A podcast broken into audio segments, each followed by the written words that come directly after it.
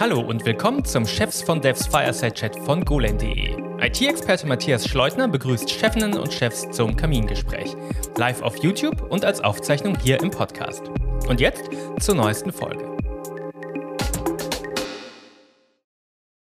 Herzlich willkommen hier aus dem Golem-Studio ähm, zum nächsten Fireside-Chat äh, Chefs von Devs. Freut mich, dass wir jetzt bereits die fünfte Folge jetzt live streamen und äh, die natürlich auch später nochmal abrufbar auf YouTube, aber heute sind wir jetzt erstmal live drauf. Mein Name ist Matthias Schleutner. Ähm, ich habe die Ehre, wieder der Host zu sein und meinen Gästen hoffentlich interessante Fragen zu stellen.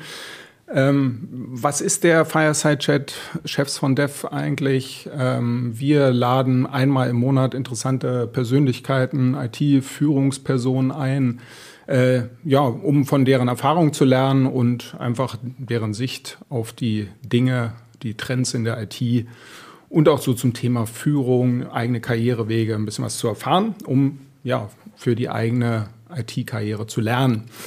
Ähm, Heute wird es um die Themen Krypto gehen, um Teambuilding, Neustart der Karriere, ähm, aber auch um die Old Economy. Äh, das finde ich einen ganz spannenden Mix. Ähm, bitte stellt Fragen im Chat. Äh, der Chat ist online. Wir haben eine liebe Kollegin im Hintergrund, die ähm, die Fragen allerdings ein bisschen kuratiert, dass ich nicht dauernd in den Chat gucken muss ähm, und dann ja die passenden und interessantesten Fragen mir reinstellt. So, nun aber zu meinem Gast. Heute zu Gast ist Ingo Tschock. Ähm, wir kennen uns schon ein bisschen länger, von daher war ich ganz begeistert, dass er heute zugesagt hat. Äh, ich stelle dich mal so ein bisschen vor. Ähm, du bist eigentlich aus dem okay. schönen Rheinland. Das stimmt. Bist aber schon sehr früh nach Berlin gekommen, noch vor Maueröffnung nach Westberlin. Richtig. Ähm, und hast hier an der TU Informatik studiert. Ja. Äh. Dazu muss man wissen, das wäre vielleicht auch so eine Frage nachher, warum Informatik, weil ich glaube 84 war Informatik, schallt bei mir noch so ein bisschen, warum machst du das, das hat keine Zukunft, ähm, hat sich glaube ich ein bisschen geändert. Ja, das stimmt. In meiner damaligen Schul Schule, Schulklasse hatten wir vielleicht zwei oder drei, die Informatik studiert haben. Ich glaube, das ist heute anders. Ja, definitiv hat sich das geändert, ähm, aber 84, eine Weile her. Genau, dann nach dem Studium hast du noch kurz im Unternehmen gearbeitet und bist dann eigentlich schon ziemlich schnell Gründer geworden. Und das finde ich ganz spannend, dann sehr lange ein eigenes Unternehmen geführt. Warst aber da auch so auf der Schwelle nicht ganz techy, sondern immer einen großen Tech-Fokus, aber auch CEO gewesen, das heißt auch die wirtschaftlichen Themen unter dir gehabt, das heißt wahrscheinlich im Herz noch techy, aber sehr viel auch ähm, das Unternehmen geführt. Aber Sicher. du warst halt ein Chef von Devs, also von daher bist du hier richtig. genau, dann hast du das Unternehmen nach 25 Jahren verkauft. Auch spannend, wo man nachher mal drauf eingehen kann, was das so für ein Gefühl ist. Ähm, hast das noch ein bisschen weitergeführt bei dem ähm, Erwerber, äh, das Geschäft, und dann eine Auszeit genommen. Und nun startest du neu durch mit einem neuen Unternehmen äh, im ja, Crypto-Space. Grundsätzlich warst du ja so sehr stark im Financial Banking. Genau, Payments-Bereich ne, bei Banken und Corporates. Und, ähm, und das ist eigentlich auch das Ding, woraus dann jetzt die neue Gründung entstanden ist, weil ich mir halt überlegt habe, ähm, was müssen eigentlich meine alten Kunden, das waren ja eben Banken und Corporates eben, was müssen die eigentlich machen, um in die Kryptowelt zu kommen? Und das ist gar nicht so einfach.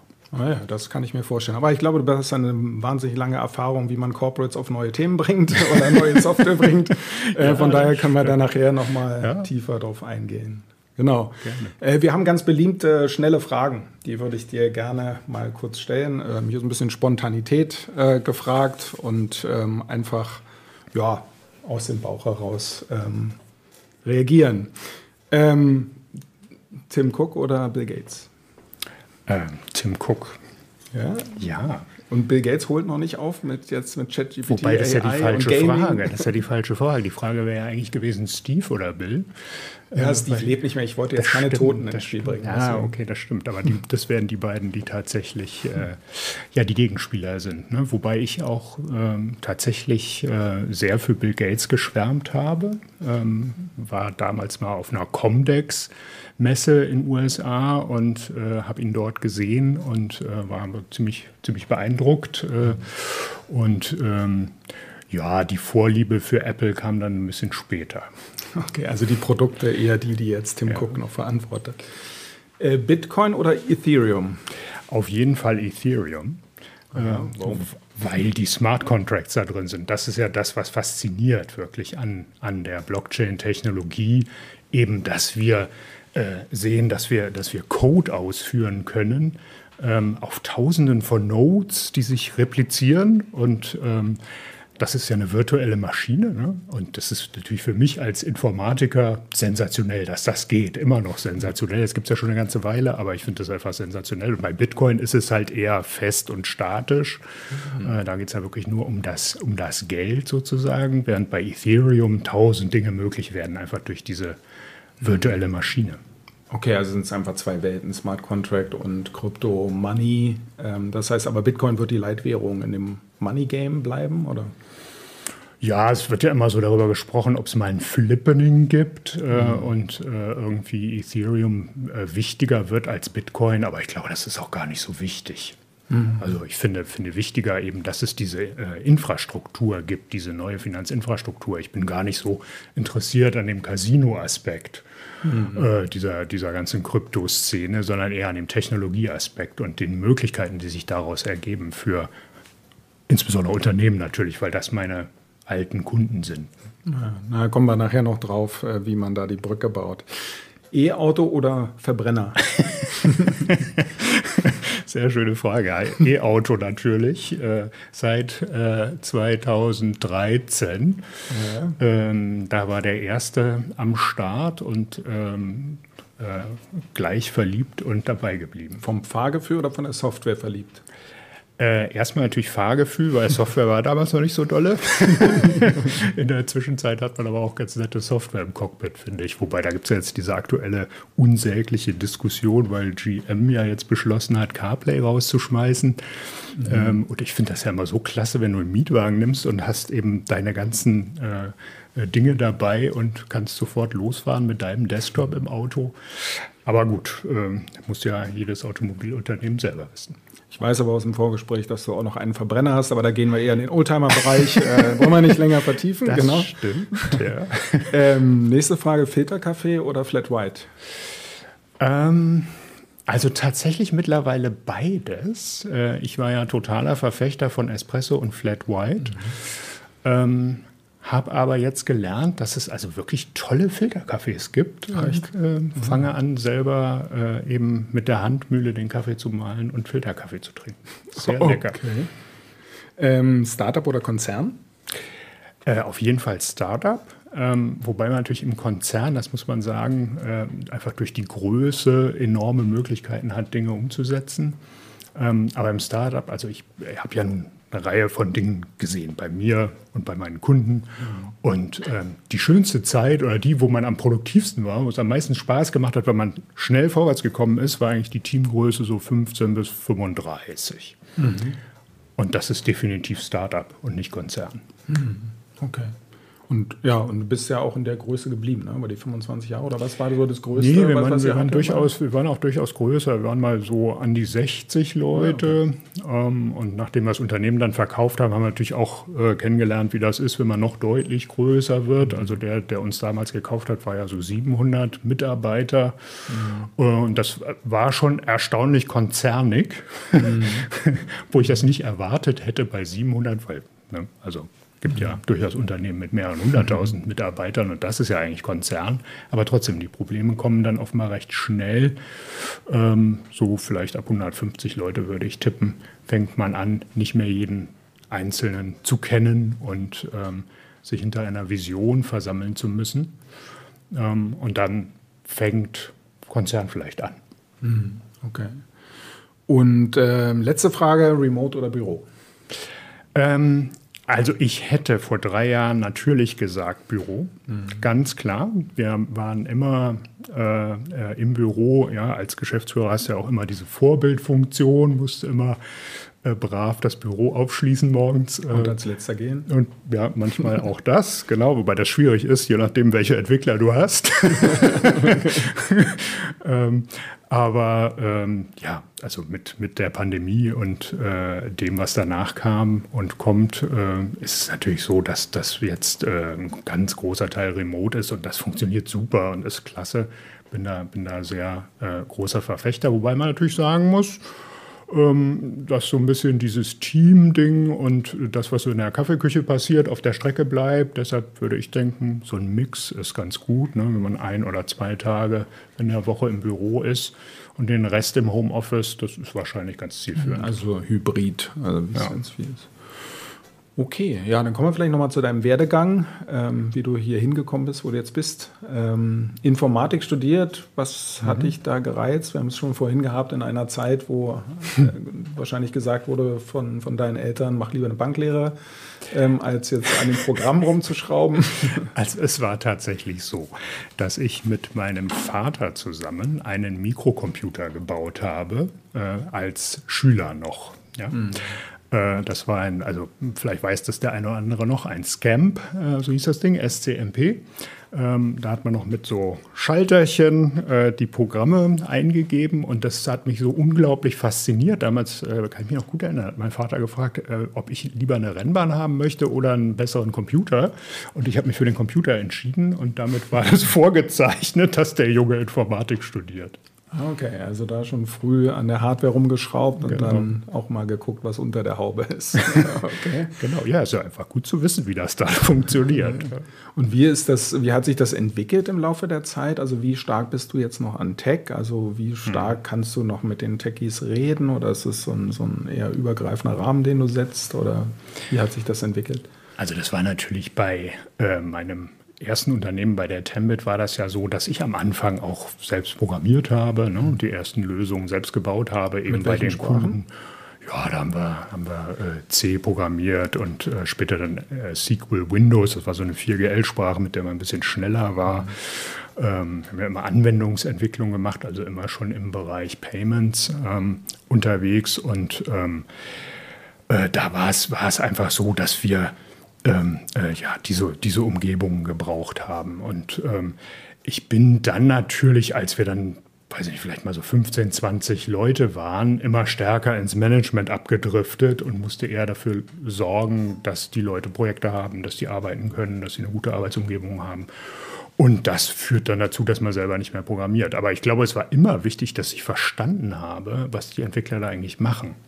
Mhm. Okay, also so bei, bei Code-Reviews oder de, kannst du noch mitsprechen oder ist es dann schon zu deep? Aber also, also du äh, verstehst die Architektur. Also, ja, das also ich, ja, genau. Architektur ist, ist tatsächlich so ein Thema. Ich würde mir jetzt nicht zutrauen, also jetzt wirklich ein gutes Code-Review zu machen, aber es ist schon so, dass ich manchmal gesagt habe oder sage, zeig mir doch mal den Source-Code, damit hm. ich das verstehe, hm. was ihr da macht. Ne? Also das schon.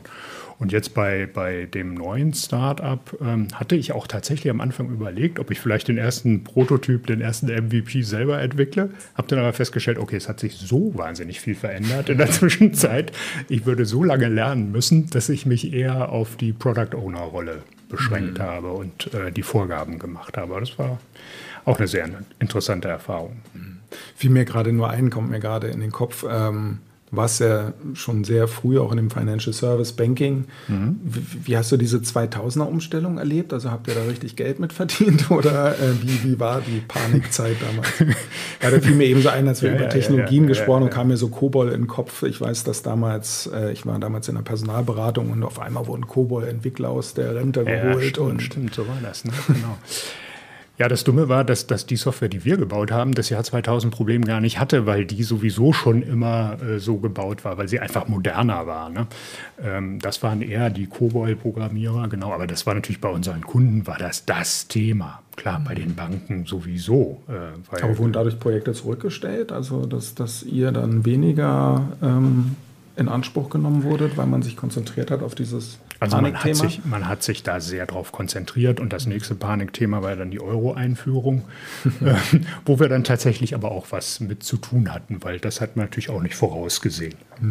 Wie, wie kamst du überhaupt in dieses Financial-Thema? Ähm, was hat dich daran gereizt? Oder oft ist ja auch einfach eine Entwicklung, dass man da so reinwächst, aber ja irgendwie musst du es ja weitergeführt haben und es muss ja trotzdem reizvoll gewesen sein, Corporates neue Lösungen zu verkaufen und zu consulten, zu entwickeln. Mhm. Was, was, war daran spannend, diese 25 Jahre? Es ging ja da immer weiter.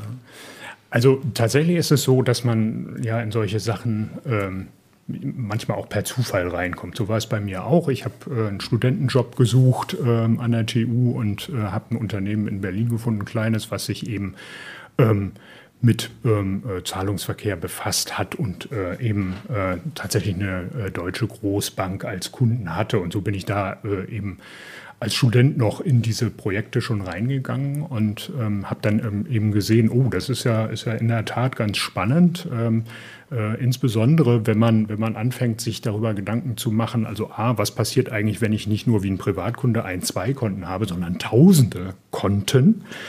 Mhm. Und äh, wie ist das eigentlich von der Sicherheitsseite hinzukriegen? Das ist ja immer wieder ein Thema. Ne? Damals äh, haben wir, haben wir die, die Sicherheit noch relativ einfach äh, aufgebaut über irgendwelche Pin-Tan-Listen.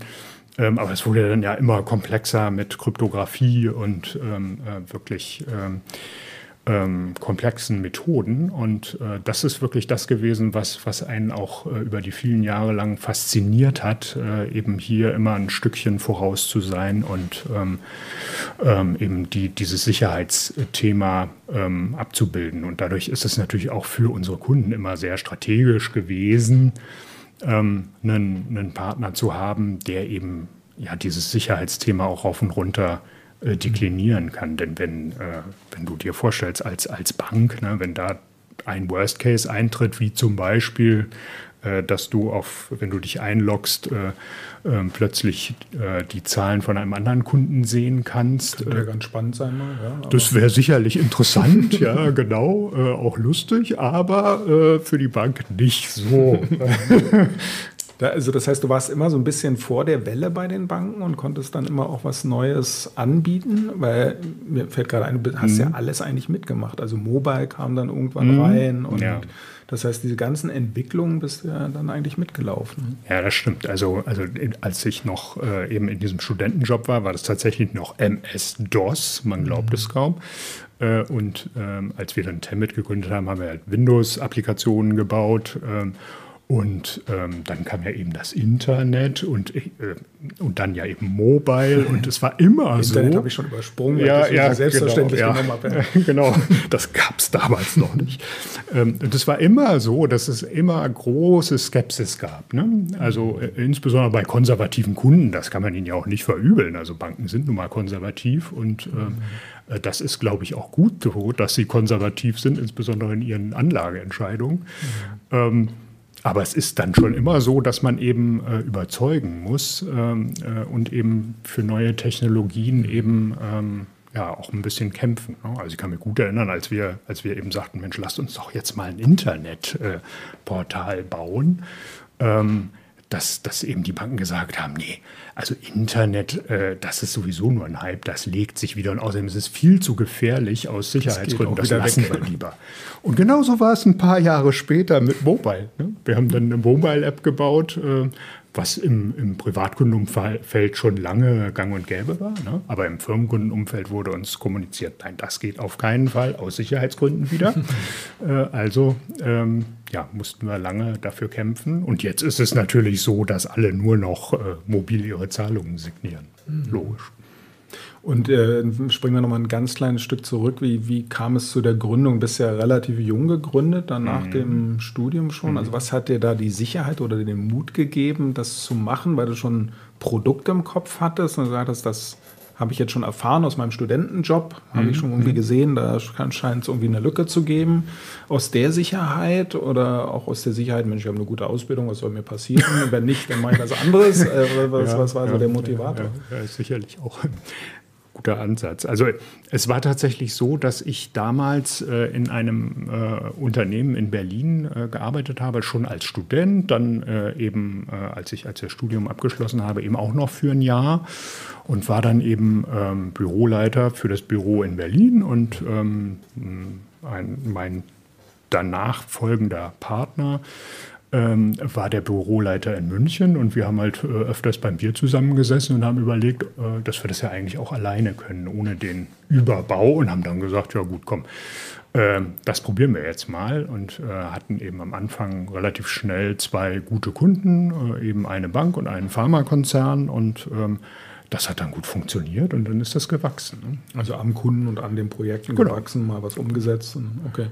Und dann, dann ging es ja in den Teamaufbau. Das heißt auch wirklich weitere Leute aufbauen. Ähm, wie, wie war das? Also wie hast du das bewerkstelligt? Also gab, wie, wie war damals der Arbeitsmarkt? Also heute jeder so Techies, äh, wie, da gab es ja auch dann noch einige Krisen, so Finanzkrise ja, ja. und dann ja, ähm, genau. auch schon vorher die eine oder andere Krise. Also wie, wie war das da, an Personal zu kommen, zu motivieren und auch ein Team zu bauen? Also das war natürlich... Äh, ja, in den 90ern äh, noch relativ einfach, wobei man dann sagen muss, äh, mit, mit dem neuen Markt äh, und der Blase, die sich da bildete, war das natürlich vorbei. Dann hat man angefangen tatsächlich auch zu gucken, ob man nicht äh, vielleicht mal äh, Offshoring oder Nearshoring macht, um, äh, um eben an gute Leute zu kommen, weil man einfach keine mehr bekommen hat. Und da haben wir natürlich auch, wie viele andere, Fehler gemacht. Ne? Und haben, haben tatsächlich äh, jeden eingestellt, äh, der, äh, weiß ich nicht, C sagen konnte. Mhm. Und das war dann die Programmiersprache. Und, äh, aber das war, war nicht immer so, so ideal. Wir haben dann, haben dann äh, sicherlich auch ein bisschen Lehrgeld bezahlt, das ging dann so ein bisschen auf und ab. Ähm, aber daraus haben sich natürlich so Leitlinien entwickelt. Wie macht man das eigentlich und wie sollte man das machen? Ne? Wie, wie baut man eigentlich ein gutes Team auf? Und ähm, ähm, was, was wir ja also bei uns gesehen haben, ich meine, man könnte, man könnte irgendwie denken, so ja, äh, man macht irgendwie Team-Events und lässt Freiräume. Ne? Das haben wir natürlich auch alles gemacht, aber das würde ich als selbstverständlich eigentlich einstufen. Ne? Bei uns gab es schon immer Homeoffice, das war gar keine Diskussion. Wir haben irgendwann angefangen, äh, nur noch Laptops anzuschaffen, dass die Mitarbeiter halt zu Hause arbeiten können. Mhm. Ähm, aber ähm, ich glaube, was wirklich entscheidend war, war dieser, dieser Punkt, also der, der, mein damaliger Mitgründer, der Markus Schröder und ich, wir waren eigentlich Freunde. Ne? Wir, wir, haben als Freunde gegründet und beim, beim Einstellen haben wir dann gemerkt, okay, wenn wir Leute einstellen, die quasi äh, vielleicht nicht unbedingt genau ähm, diese neue Hype-Technologie können, aber äh, sehr gut ins Team passen, also Teamfit ähm, äh, stimmt, dann haben wir davon viel, viel mehr. Wir bilden die lieber aus, äh, haben aber Leute, die, die gut ins Team passen und die das Team mit aufbauen. Und ähm, äh, im Zweifel würde man sagen, man hat versucht, Leute einzustellen, die, die das Potenzial haben, Freunde zu werden. Mhm. Ähm, also man hat, ist dann ein Stückchen weit davon weggegangen, was man eigentlich aus professioneller Sicht machen würde. Ne? Da guckst du ja die Lebensläufe an. Und wir haben eher gesagt, okay, wir, wir stellen die Menschen ein. Und äh, das hat sich wirklich gut bewährt. Und es gab ja damals total viele Quereinsteiger. Also wie hast du da ja. das Potenzial? Kann, also gab es ja ganz viele Studienabbrecher damals, die dann Absolut. gesehen haben, okay, IT geht jetzt total los und ich bin zwar Physiker, mhm. aber jetzt mache ich halt Programmierer, weil das habe ich schon im Studium gelernt. Ähm, also wie, ja, du, wie, wie erkennst du auch vielleicht heute noch das Potenzial an jemanden? Das ist wirklich schwer, aber ich habe eben genau diese Erfahrung gemacht. Also wir haben irgendwann mal jemanden eingestellt, wo wir vom Papier, von der Papierform her eigentlich gesagt haben, nee, den können wir nicht einstellen. Aber der war im Gespräch so gut, dass wir gedacht haben, na, wir probieren es einfach mal. Und dann hat sie ihm rausgestellt, das war die perfekte und genau richtige Entscheidung. Ähm, und, und insofern ist es, ist es wirklich äh, das Vorstellungsgespräch, ist wirklich wichtig. Natürlich, klar, wenn jemand äh, überhaupt nicht äh, die Ausbildung hat, wird es natürlich schwierig. Mhm. Aber ähm, wenn, man, wenn man feststellt, okay, das sind Leute, die, die was lernen können und schnell lernen können, äh, dann kannst du sie immer dahin entwickeln, mhm. wo du sie Also eher so das amerikanische Modell, zeig mir, was du kannst und dann genau. ja, nutzen wir die Probezeit und dann gucken wir. Ne? Ja, wobei, äh, also wir tatsächlich, äh, das stimmt, ne, aber wir haben fast niemanden in der Probezeit wieder gehen lassen mhm. müssen. Naja, Probezeit kann ja auch ein bisschen länger sein, kann ja auch ein ja. Jahr sein oder, ne? aber dass ja. man sich eine Probezeit definiert. Glaubst du, es war auch ein Vorteil, das Produkt zu haben, wo man immer so ein bisschen vor der Welle mhm. surfen musste? Also einerseits hast du ja diese sehr konservative Branche, mhm. ja, Banking, mhm. mhm. Finanz, Sicherheit, oh, schwierige Kunden mit dem anderen Pol neuer Markt damals oder dann auch Internet, total spannende neue Modelle und dann musst du die Leute bei der Stange halten beim Banking. Aber war das durch auch diese Technologie und durch diesen, diesen Produktvorsprung, den man immer haben musste? War das ein Bindungsglied? Also das ist ein Bindungsglied, ne? ähm, auf jeden Fall. Also es war ja so, dass wir tatsächlich gestartet sind als Professional Services Company. Ne? Wir haben Projekte gemacht ähm, und haben da eben Leute gesucht und festgestellt, wie gut wir Leute für das reine Beratungsgeschäft finden können. Und dann haben wir ja irgendwann, das war genau dieser Punkt mit dem Internet, ne? als die Banken uns gesagt haben, nee, nee, das Internet wird ja nichts, da haben wir dann gesagt, doch, wird's doch. Wir bauen jetzt ein Produkt und das verkaufen wir euch dann später, wenn ihr jetzt mit uns kein Projekt machen wollt. Also haben wir die Produktentwicklung damals für Tim Banking angestoßen und da haben wir wirklich gesehen, dass man, dass man Leute für ein Produkt viel besser begeistern kann, also eben Mitarbeiter mhm. auch viel besser begeistern kann. Ähm, also wenn man so ein Baby hat, an dem man schrauben genau, kann. Ne? alle dran mitarbeiten und in eine Richtung laufen. Und äh, ja, und da hast du dann auch, auch eben, eben dieses, dieses Familiending, ne? dass eben alle mhm. äh, da mitmachen wollen. Mhm. Ja, hast du ein gutes Stichwort gebracht, Produkt. Produkt ist natürlich auch immer einfacher zu verkaufen als ein Professional Services. Äh, das heißt, ihr habt es ja dann ja. auch irgendwann verkauft. Was, was war das für ein Gefühl? Also ich habe auch so aus dem Vorgespräch ähm, ja mitgenommen, dass du sehr stolz auch aufs Team warst. Es war eine sehr enge Zusammenarbeit Absolut. und sehr langfristige Zusammenarbeit. Wie ist denn das dann, so eine Mannschaft zu verkaufen und sich selber auch zu verkaufen und Angestellter zu werden nach 25 Jahren?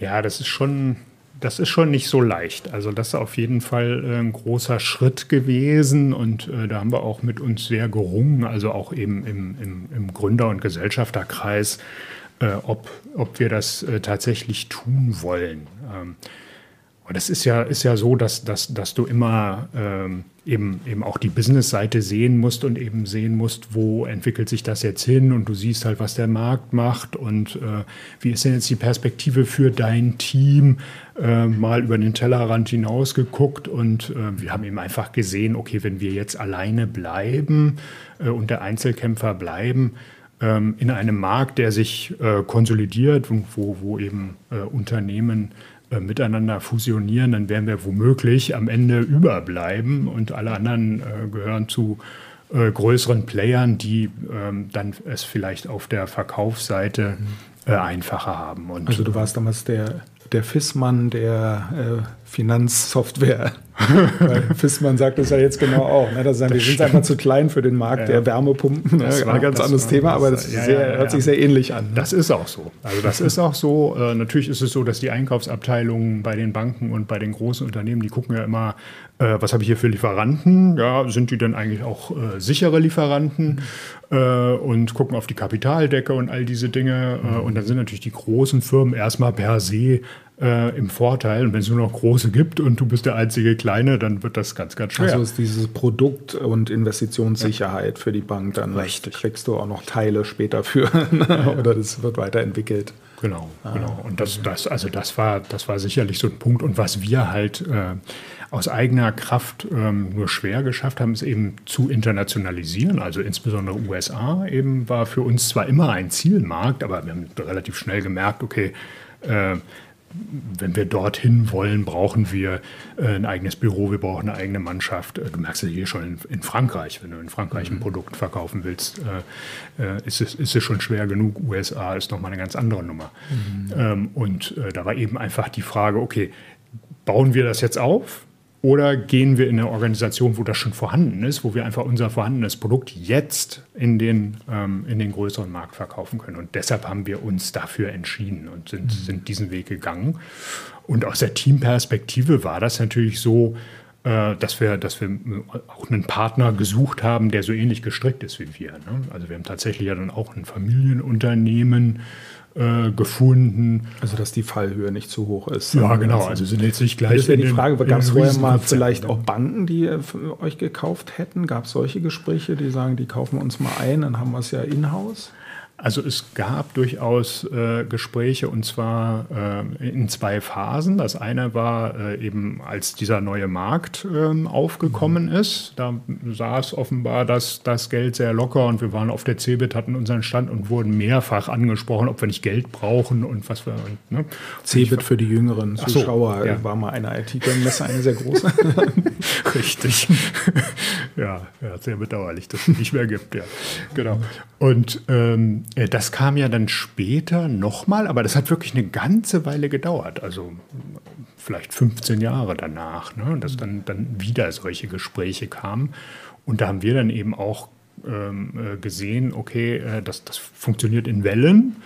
Äh, Und wenn wir jetzt nicht äh, den Absprung schaffen, dann dauert es vielleicht noch mal 15 Jahre. Äh, Und dann muss man, muss man halt gucken, ob man das will. Aber hätte das auch weniger gepasst? Also so vom Gefühl, Ja. gesagt hast, da ist einer, der leicht getickt hat zu uns, äh, einfach ein bisschen größer, da hat es irgendwie besser gepasst, als wenn man jetzt von der Deutschen Bank oder sowas übernommen worden Absolut, wäre. absolut, genau.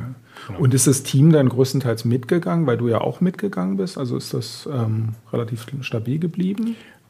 also das ist ähm, ähm, komplett stabil geblieben, am Anfang jedenfalls. Also ein sehr starkes Bonding. Genau, wir hatten genau. natürlich ein super Bonding bei uns, weil wir, also die Leute sind ja zum Teil zusammen in Urlaub gefahren, haben ihre eigenen Team-Events äh, äh, eben organisiert. Wo- Äh, das war- Workation mal anders. Ja. ja, ja, ja, genau, genau. Also das, äh, das, das war wirklich äh, klasse. Ähm, und das haben wir natürlich in, in dieses ähm, äh, in das Käuferunternehmen mit hereingetragen. Und es war ja so, dass wir auch zwei verschiedene Standorte hatten. Insofern waren wir in Berlin sowieso immer ähm, nicht zu 100 Prozent integriert. Ne? Ähm, das, das, das war sicherlich ganz gut, wobei man natürlich sagen muss, dann im Laufe der Zeit ändern sich Dinge Ja, auch. Das ist klar. Ne? Und wann fing das mit dem Krypto-Thema an? Wann hast du das gesehen oder für dich entdeckt? Ähm, wann ging das los? Naja, das, naja, theoretisch ging es natürlich 2009 los ne, mit äh, Satoshi Nakamoto. ähm, da hatte ich dann auch tatsächlich mit einem Kollegen dann schon mal da, das gemacht, was, was die Leute immer erzählen. Ne, und dann irgendwie eine Pizza gekauft und Hast mit, mit Bitcoin äh, bezahlt. Und dann kannst du jetzt nachgucken, wie viel 10.000 Euro diese Pizza gekostet hat. Ähm, Das ist, das ist natürlich im Nachhinein sehr lustig und auch sehr ärgerlich. äh, genau.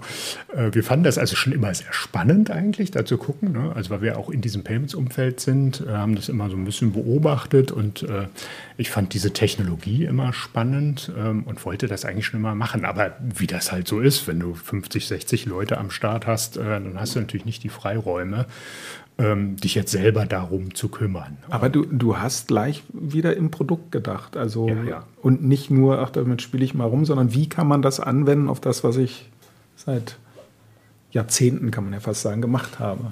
Ja, genau. Ich habe mir, ich hab mir halt die Frage gestellt, und das war auch also mit in Gesprächen mit äh, ähm, befreundeten äh, Geschäftsführern von ähnlichen Unternehmen, ja, die auch äh, eben Payments-Lösungen geliefert haben. Da hat, hat mich mal jemand gefragt, was würdest du denn jetzt machen, wenn du in meiner Rolle jetzt wärst? Und dann hatte ich so überlegt und habe dem gesagt, naja, natürlich Krypto.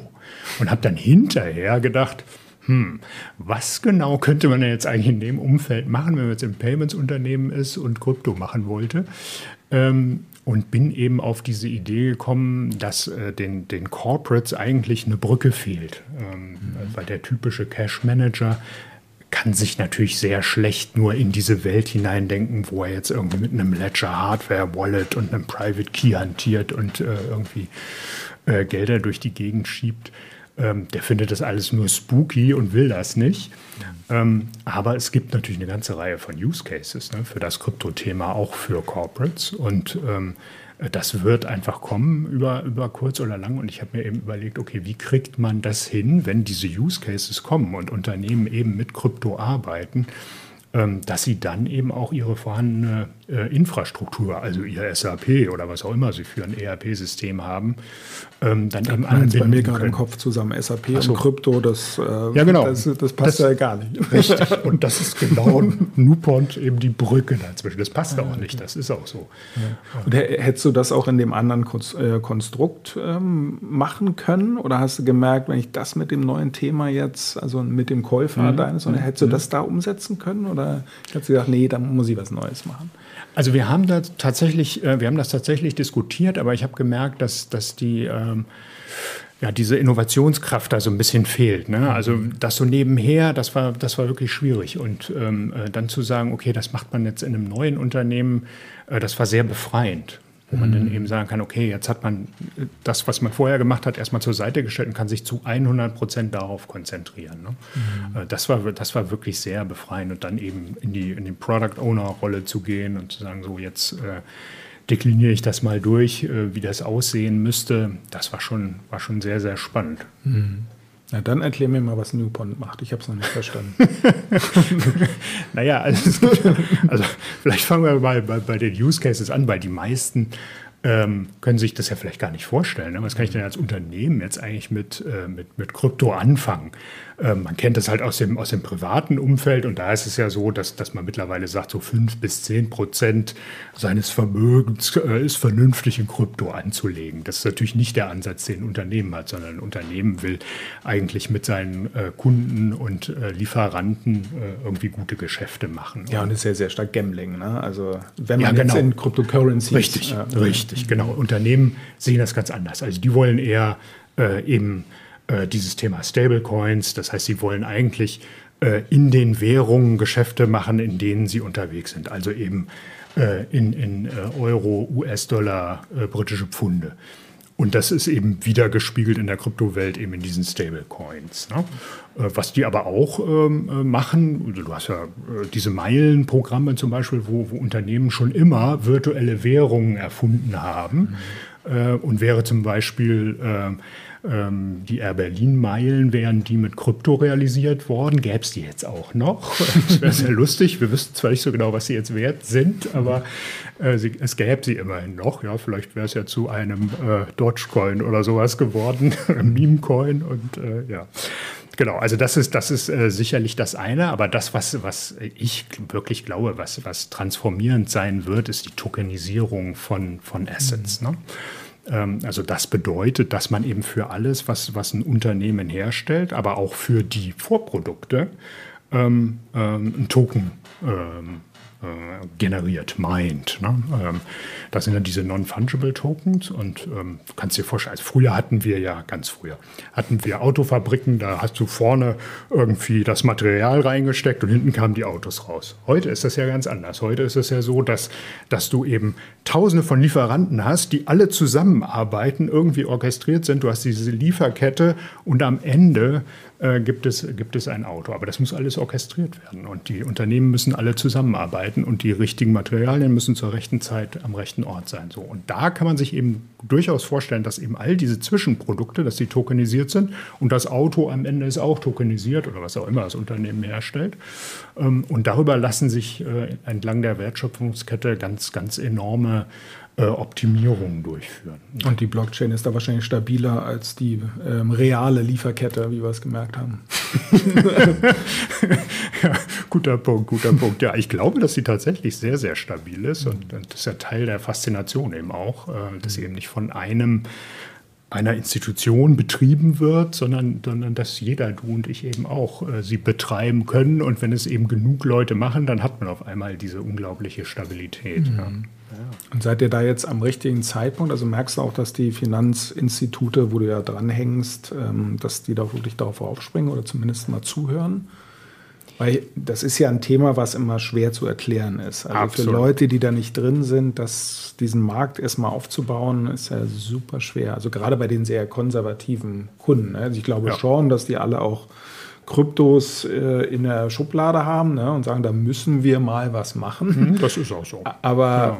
machen sie wirklich was? Verstehen sie es? Ähm also das, was jetzt gerade passiert, ähm, sind eigentlich zwei Dinge. Das eine sind ähm, diese, diese Non-Fungible Tokens, die aus Marketinggründen ähm, benutzt werden. Also Adidas hat ja zum Beispiel ähm, äh, so ein Non-Fungible Token rausgegeben und das an, ich glaube, 20.000 Leute an einem Tag verkauft für mehrere Millionen Euro. Ähm, Nike hat sowas ähnliches gemacht. Ähm, Peragamo macht das, Prada. IWC hat für seine Uhren NFTs rausgebracht. Also da, da geht es aber eher wirklich um das Thema, die Marke äh, zu festigen und so einen Hype zu erzeugen. Und das, ähm, das ist, glaube ich, also das, was jetzt gerade passiert. Und das, das Tokenisierungsthema, was wir eben hatten, das, glaube ich, ist eher das Langfristige. Und das wird das, wird irgendwann wesentlich bedeutender sein als, als dieses Markenthema, weil, weil damit eben diese ganze Wertschöpfungskette äh, auf den. Kopf gestellt wird. Und, mhm. und das würde ich denken, und da bin ich nicht alleine, das dauert bestimmt zehn Jahre. Ich würde das, äh, also bis wir so eine Durchsetzung haben, dass vielleicht die Hälfte der Unternehmen ernsthaft mhm. ähm, die Lieferketten in, in einer Blockchain ähm, mhm. ähm, ähm abbilden. Ich würde das so ähnlich sehen wie, wie zum Beispiel diese Cloud-Einführung. Ne? Also es ist ja so, dass das, also insbesondere hier in, in unserem äh, äh, Land ist es ja so, dass es immer noch sehr viel Skepsis gegenüber der Cloud gibt. In anderen Ländern ist es ganz anders. USA mhm. ähm, äh, ist es eher komisch, wenn man nicht in der Cloud ist. Ähm, aber auch das hat natürlich lange gedauert. Ähm, mhm. Vielleicht auch ungefähr zehn Jahre, wenn man da jetzt zurückgehen würde. Ab wann haben eigentlich Unternehmen angefangen, auf die Cloud zu setzen? Und so ähnliche Zeiträume sehe ich hier auch. Natürlich sind Unternehmen sehr konservativ. Mhm. Aber äh, also mir fällt gerade ein, ähm, mit wem spricht man denn da? Also ähm, so bei, bei der Digitalisierung hat jetzt jeder jedes größere Unternehmen oder jeder größere Mittelständler seinen Chief Digital Officer eingesetzt und gesagt, du musst jetzt mal die Digitalisierung vorantreiben. Gibt es so einen CCO, so einen Chief Crypto Officer schon oder gibt's oder mhm. mit wem spricht man da? Ne? Also es gibt tatsächlich bei den Banken gibt es diese Leute, Ach, die, die tatsächlich, schon, ja, genau. Also, aber die also heißen fast, wahrscheinlich fast so. alle, fast, nee, die, ja, ich weiß gar nicht, wie die heißen, aber äh, es gibt Leute, die sich ausschließlich mit Krypto bei Banken beschäftigen. Okay. Die gibt es mhm. und äh, die sind ähm, bei fast allen Großbanken unterwegs, mittlerweile auch bei den Sparkassen. Ähm, und ähm, äh, da sehen wir also, also wirklich ein großes äh, Interesse, weil die Banken natürlich auch gucken müssen, wie positioniere ich mich jetzt eigentlich, wenn das hier losgeht. Die waren ja immer so der Intermediär mhm. zwischen der Bundesbank oder der Europäischen Zentralbank auf der einen Seite und den Geschäftsbanken. Äh, was machen die denn jetzt eigentlich, wenn, wenn äh, eben ähm, die Blockchain äh, die neue Bundesbank mhm. ist oder die neue Europäische Zentralbank? Müssen halt gucken, wo sie bleiben. Bei den Corporates ähm, ist das noch nicht so stark äh, ausgeprägt. Da sind es eher dann im Moment die Marketingabteilungen, die so etwas tun und das äh, voranbringen wollen. Äh, also eher die, die operativen Abteilungen, die einen Need haben. Ne? Mhm. Okay. Ja. Dann haben wir Fragen reinbekommen. Ah. Äh, da muss ich aber mal meine Brille aufsetzen. Ähm, und zwar, siehst du eine Gefahr für Krypto-Businesses durch mögliche Regulationen in EU und USA? Das war eine Frage, die ich gerade noch stellen wollte. Ja, Wie sieht das in anderen Ländern aus? Sind die da viel weiter, Asien und so weiter? Aber genau, das ist eine also. super, super Frage. Also es ist ja, es ist ja diesmal wirklich ganz erstaunlich. Jetzt ist es ja so, dass wir in Europa äh, eben dabei sind, eine Kryptoregulierung zu bekommen äh, und in den USA gibt es noch keine. Äh, das ist ja sonst immer umgekehrt. Äh, ähm, und das führt nun dazu, dass tatsächlich Investoren ähm, äh, eben sagen oder ihren, ihren ähm, Startups empfehlen, gründet doch lieber nicht in den USA, gründet lieber in Europa.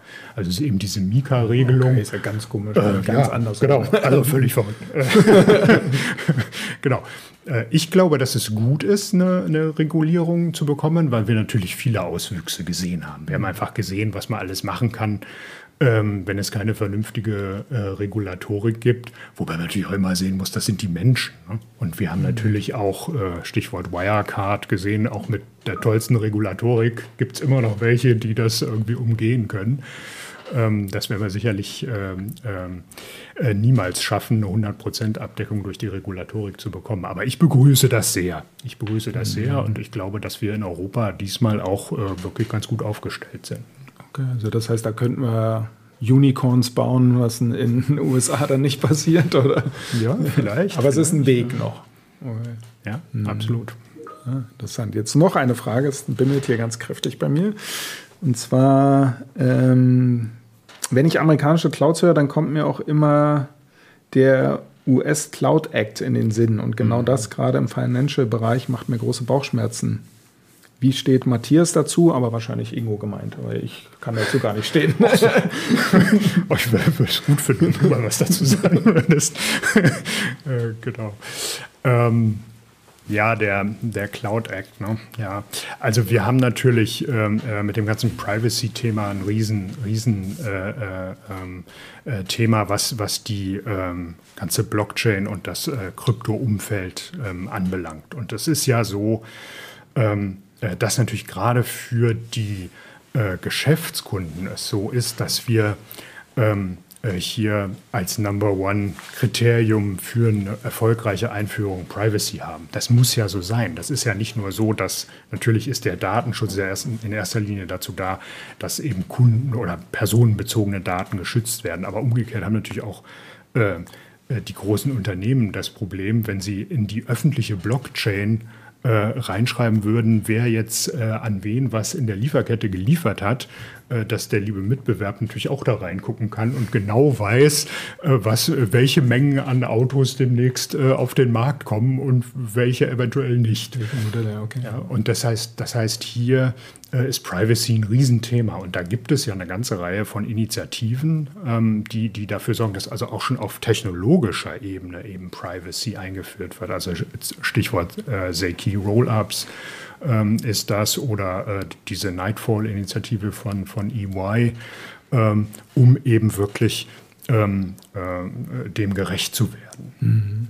Und wie positioniert ihr euch da jetzt so vor dem Hintergrund auch eine Frage ähm, vom Wirecard-Skandal und äh, den anderen Skandalen, die es da so gab? äh, also mit welchen USPs oder mit welchem Sicherheitsgefühl, äh, was vermittelt ihr da? Wie, wie geht ihr jetzt an die Kunden ran, genau an die eure Kunden? Also es ist tatsächlich so, dass das natürlich ähm, äh, durch, durch FTX und, und die anderen Skandale ähm, eine sehr große Unsicherheit in den Markt gekommen ist und viele Kunden eben angefangen haben zu überlegen, äh, ist, ist das eigentlich sinnvoll und haben tatsächlich auch einige Kryptoprojekte auf Eis gelegt, muss man sagen. Mhm. Ähm, das, das ist geschehen.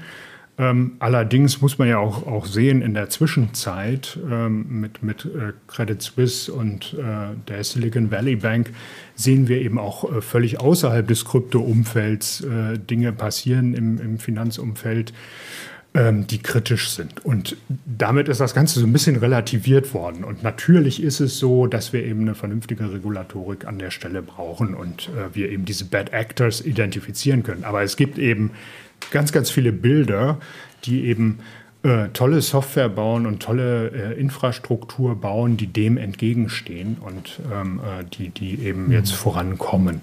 Und ich glaube auch, dass das, dass es eben einfach eine, eine sehr, sehr große Chance ist, jetzt auch ich glaube, der Kryptowinter ist ehrlich gesagt vorbei.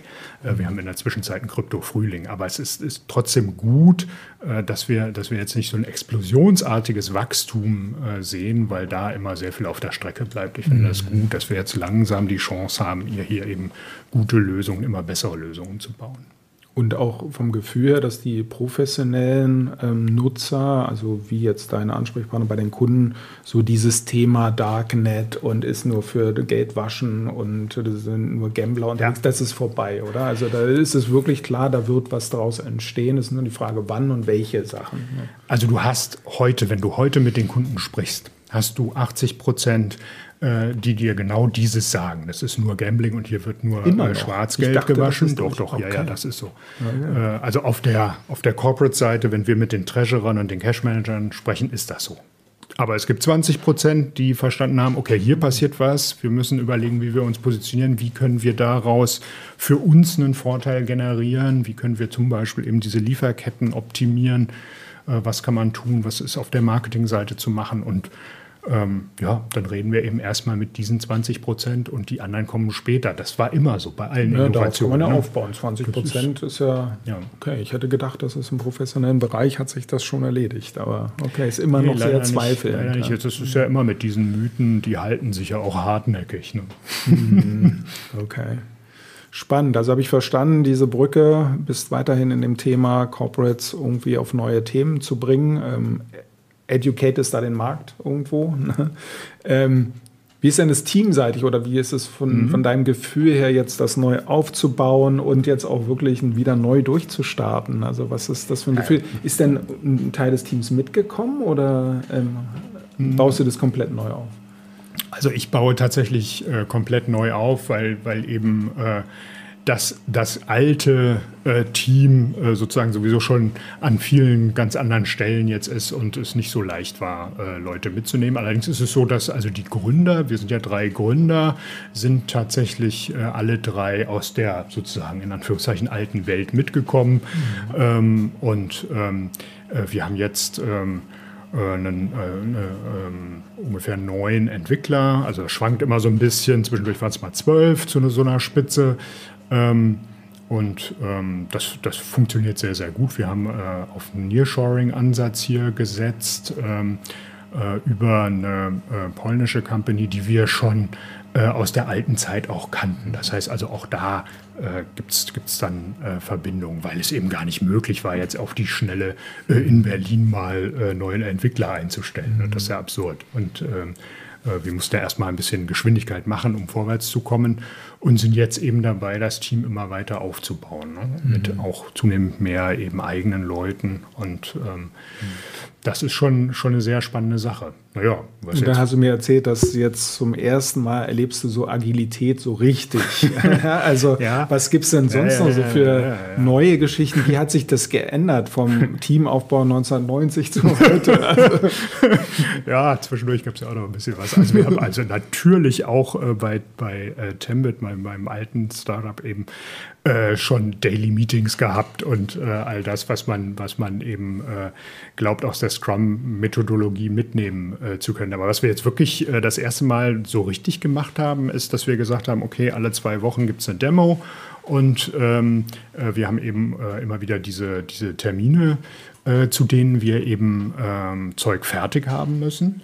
Mhm. und das hat wahnsinnig geholfen, weil wir vorher eben eher so äh, längerfristigere Termine hatten, sechs Wochen oder drei Monate. Und dann neigen natürlich Kollegen, und ich bin ja selber Entwickler, ich weiß, wie das ist, dazu, die Dinge immer besser zu machen, immer besser und noch mal eine Iteration und noch besser und noch besser. Wenn du aber nach zwei Wochen ähm, was zeigen musst, ähm, dann machst du es erstmal fertig und dann hast du vielleicht noch mal eine Iteration, um es jetzt richtig zu machen, aber dann ist auch schon das nächste Thema. Mhm. Und das fand ich sehr, sehr interessant. Also wirklich äh, anders, als wir das, als wir das vorher gemacht haben. Mhm. Mhm. Aber jetzt entwickelt ihr ja auch noch für euch selber. Also ihr baut ja noch Prototypen, ja. MVP, das heißt noch nicht am Kunden. Das würde sich ja wahrscheinlich dann auch wieder so ein bisschen verschieben. Ne? Also das ist Timelines. Ja, ja klar. Also, also bei Scrum ist es ja so, dass du, dass du eben versuchst, dieses Problem äh, aus, aus Qualität, äh, Features äh, und äh, Preis äh, irgendwie unter einen Hut zu kriegen. Du kannst nicht alle drei Kriterien haben. Das heißt, er muss sich eigentlich für zwei entscheiden und der dritte Faktor hängt dann davon ab. Und was man bei Scrum eben erstmalig, ich glaube erstmalig wirklich so gemacht hat, ist, dass man gesagt hat, okay, das Budget äh, äh, oder nein, das, das Feature-Set ist eigentlich variabel, Budget ist fest und Qualität muss natürlich hoch sein. Ähm, das heißt, das Feature-Set ist, ist variabel. Und äh, das ist halt mit konservativen Kunden in der Vergangenheit nicht immer so einfach umsetzbar gewesen. Das klappt natürlich in internen Projekten viel, viel einfacher. Mhm. Äh, weil du da das Vertrauen hast. Du brauchst ja, also wenn du das machst und sagst, okay, ähm, lieber Kunde, wir haben zwar eine gemeinsame Idee, wo wir hinwollen, aber wir wissen natürlich noch nicht so ganz genau, was wir eigentlich machen wollen. Äh, gib uns doch einfach mal zwei Millionen. Ähm, dann brauchst du halt eine extrem hohe Vertrauensbasis. Mhm. Und das ähm, klappt halt in internen Projekten viel, viel besser. Mhm. Wie haben sich die Entwickler entwickelt? Also vom reinen Coder doch jetzt hin zum denkenden äh, fast Product Owner oder wie hat sich das entwickelt? Also ist da mehr, mehr Kommunikation? Hat sich das, das irgendwie verändert? Hast du dann Gefühl, dass, dass der Typus Entwickler ein anderer geworden ist über die Jahre? Ganz ehrlich, nein. Äh, ich glaube, wir haben schon immer ähm, äh, darauf gesetzt, dass, dass unsere Entwickler extrem viel Eigeninitiative entwickelt haben und ähm, ihre eigenen Ideen umgesetzt haben und selber gesagt haben, mit welchen Tools sie das machen wollen, was ja eigentlich auch Teil der Scrum-Methode ist. Das haben wir aber schon immer gemacht und wir haben schon immer mit Prototypen gearbeitet und die verfeinert. Äh, es hieß halt auch früher anders. Aber ähm, äh, die Menschen sind eigentlich gleich geblieben. Ich glaube nicht, dass sich da wirklich was geändert hat. Es mag natürlich andere Entwicklertypen geben, die gibt es auch, klar, ähm, ähm, die, die eben sich eher an, weiß ich nicht, Spezifikationen entlanghangeln wollen. Aber das sind gar nicht die, mit denen wir viel entwickelt haben, auch in der Vergangenheit. Okay, also das ist dann auch wieder ein Auswahlthema. Das heißt, genau. welche Leute passten zu dir, wo ist da Lernwille dabei? Ganz, ja. ganz wichtiges Kriterium, ja. Welchen Tech-Stack habt ihr jetzt? Also nur so mal Interesse ja. halber. Also wir haben auf der, auf der äh, Serverseite haben wir PHP Laravel eben mhm. ähm, und auf der äh, Frontend-Seite ist es React. Ähm, mhm. Äh, das ist äh, sozusagen ein, ein äh, witziger Insider-Joke, React für, für meine Ex-Kollegen und mich, weil wir immer was anderes gemacht haben und immer gesagt haben, nee, das mit dem Projekt machen wir nicht und jetzt machen wir es eben doch. Mhm. genau. Also das ähm, ist, ist, ist der Tech-Stack und wir sind auf einem Kubernetes-Cluster. Mhm ähm, haben alles über Terraform generiert. Das ist natürlich auch toll, wenn man, wenn man eben sozusagen auf der grünen Wiese nochmal neu anfängt. Äh, da kann man diese ganzen tollen neuen Möglichkeiten eben auch nutzen, äh, wo, wo, wo es vorher immer hieß, naja, wenn wir das einführen wollen, dann haben wir aber schon mal 200 Personentage äh, nur für die Umstellung und das wollte natürlich niemand bezahlen.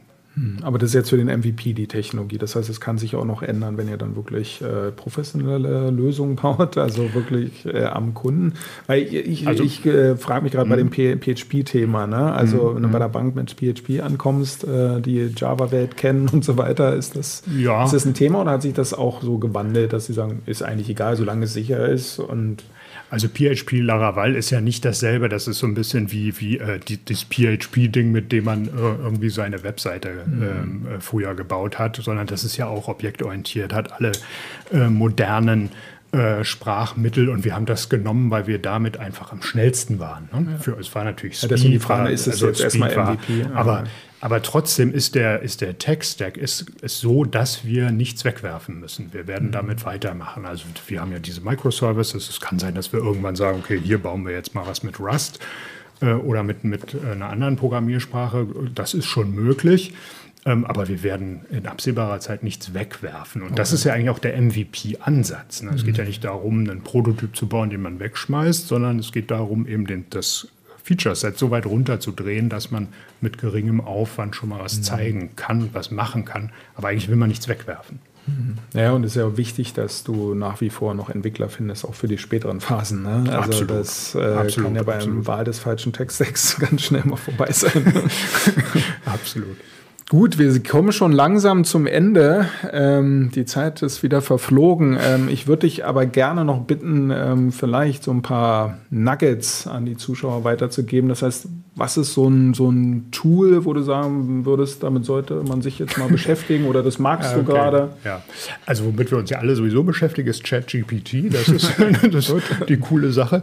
Ähm, äh, das ist ja wirklich faszinierend, muss man sagen. Ähm, aber ähm, das Tool, was ich in letzter Zeit benutzt habe in meiner Product äh, Owner Rolle, war eben äh, Figma, mit dem ich äh, meine Wireframes gebaut habe. Und da war ich echt verblüfft. Du hast eine gewisse Lernkurve, aber wenn man die erstmal hinter sich hat, kann man wirklich tolle tolle Wireframes bauen und äh, das für die Entwickler schon so mundgerecht äh, bereitstellen, dass sie da schon das CSS rausziehen können und ähm, damit loslegen können. Also das ist so eine Sache, die ich durchaus empfehlen kann. Auch wenn es jetzt von äh, Adobe gekauft wurde und vielleicht nicht mehr. Äh, ja, das ist, das äh, ist, finde ich, äh, sehr, sehr spannend. Also man mhm. wird das jetzt beobachten müssen, äh, mhm. was, was da jetzt passiert. Ähm, wie wird der Einfluss von Adobe sein? Ähm, ja, wobei man ja sagen muss, der muss ja nicht schlecht sein. Ne? Also mhm. es gibt ja ganz viel, worein das integriert werden könnte oder wo Schnittstellen gebaut werden können. Mhm. Ähm, das ist ja durchaus vorstellbar. Ja, spannend. Und vielleicht noch so zwei, drei Punkte, die für dich eine gute IT-Führungskraft ausmachen. Was hat bei dir gut funktioniert, dieses Team so fest zusammenzubauen und die Leute so gut auszuwählen und zu motivieren, langfristig mit dir zu arbeiten? Naja, also, also wirklich äh, entscheidend ist, äh, dass man sich auf Augenhöhe trifft. Nicht? Mhm. Ähm, ähm, ich hatte ja vorher schon gesagt, dass wir versucht haben, Personen einzustellen, die wir auch als Freunde gerne hätten. Und das ist schon so ein Augenhöhenthema. Und dann kann natürlich so jemand auch genau sagen, was, was er gut und schlecht findet und ähm, man geht darauf ein. Das ist, das ist glaube ich, wirklich wichtig. Ähm, und ähm, ja, so ist es uns gelungen, zumindest wirklich ein, ein tolles, tolles Team aufzubauen. Ähm, Eher so eine familiäre Atmosphäre. Ja, genau, genau. Wobei man natürlich sagen muss, ab 150 Leuten funktioniert das so nicht mehr. Dann musst du eben die Vision haben, mhm. der, der man sich versammelt. Super. Vielen, vielen Dank. Hat sehr viel Spaß gemacht. Vielen ja, Dank absolut. für dein Kommen. Vielen Dank, dass ich da sein durfte. Ja, sehr gerne. Spaß gemacht. vielen Dank auch an unsere Zuschauer fürs Zuschauen, für die interessanten Fragen. Ähm, meldet euch gerne an zum Chefs von Devs Newsletter auf Golem. Ähm, immer sehr spannender Content, sehr gut kuratiert von der hervorragenden Golem-Redaktion. Und wir sehen uns im Mai ähm, wieder zur nächsten Folge. Und vielen Dank fürs Zuschauen. Tschüss. Tschüss. Sind noch Fragen an unsere Gäste offen geblieben? Dann seid bei der nächsten Aufzeichnung des Fireside Chat live bei YouTube dabei und stellt eure Fragen direkt im Chat. Die aktuellen Termine findet ihr auf golem.de oder auf dem YouTube-Kanal von Golem.